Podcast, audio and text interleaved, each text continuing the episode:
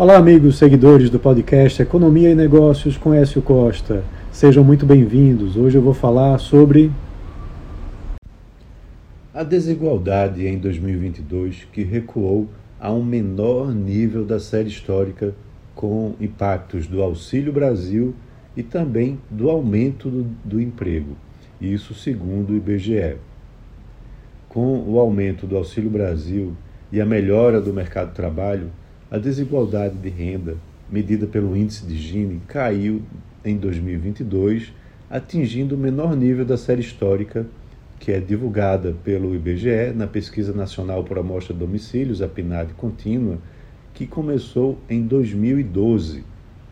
Os dados mostram que o índice de Gini do rendimento domiciliar per capita, que é um indicador de desigualdade, caiu de 0,5 544 em 2021 para 0,518 em 2022. É importante explicar que o índice varia de 0 a 1. Quanto mais perto de 1, maior é a desigualdade dentro do país. O resultado também ficou abaixo de 2019, quando estava em 0,544 antes da pandemia. Esse indicador ele reflete o aumento do rendimento médio mensal real domiciliar per capita em todas as classes de rendimento. E houve esse crescimento, com a única exceção do grupo dos 1% mais ricos, que teve um recuo de 0,3%. Esse crescimento do rendimento, ele deu de forma mais intensa nas faixas mais pobres da população, reduzindo assim a desigualdade. Entre os 5% mais pobres, a renda média mensal per capita foi de R$ 87,00 em 2022.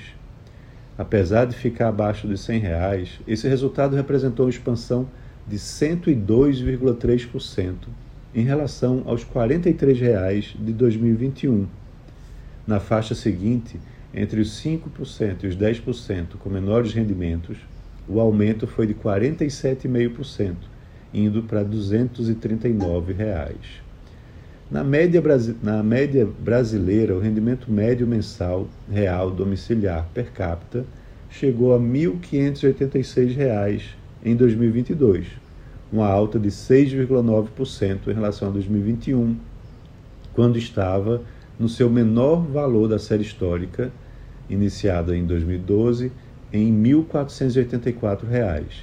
Com isso, a massa do rendimento mensal real domiciliar per capita subiu 7,7% em relação a 2021 para um total de 339,6 bilhões de reais. E aí, segundo o próprio IBGE, esse aumento do Auxílio Brasil de 400 reais, né, e depois 600 reais no segundo semestre impactou em muito né, para que esse essa diminuição da desigualdade acontecesse. Mas também vale lembrar que ao longo de 2022 a recuperação do emprego se deu de forma muito forte e encerrou o ano de 2022 com a taxa de desemprego de 7,9%.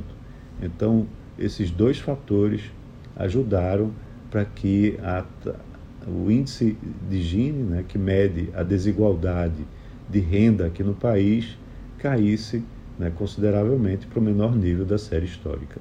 Então é isso. Um abraço a todos e até a próxima.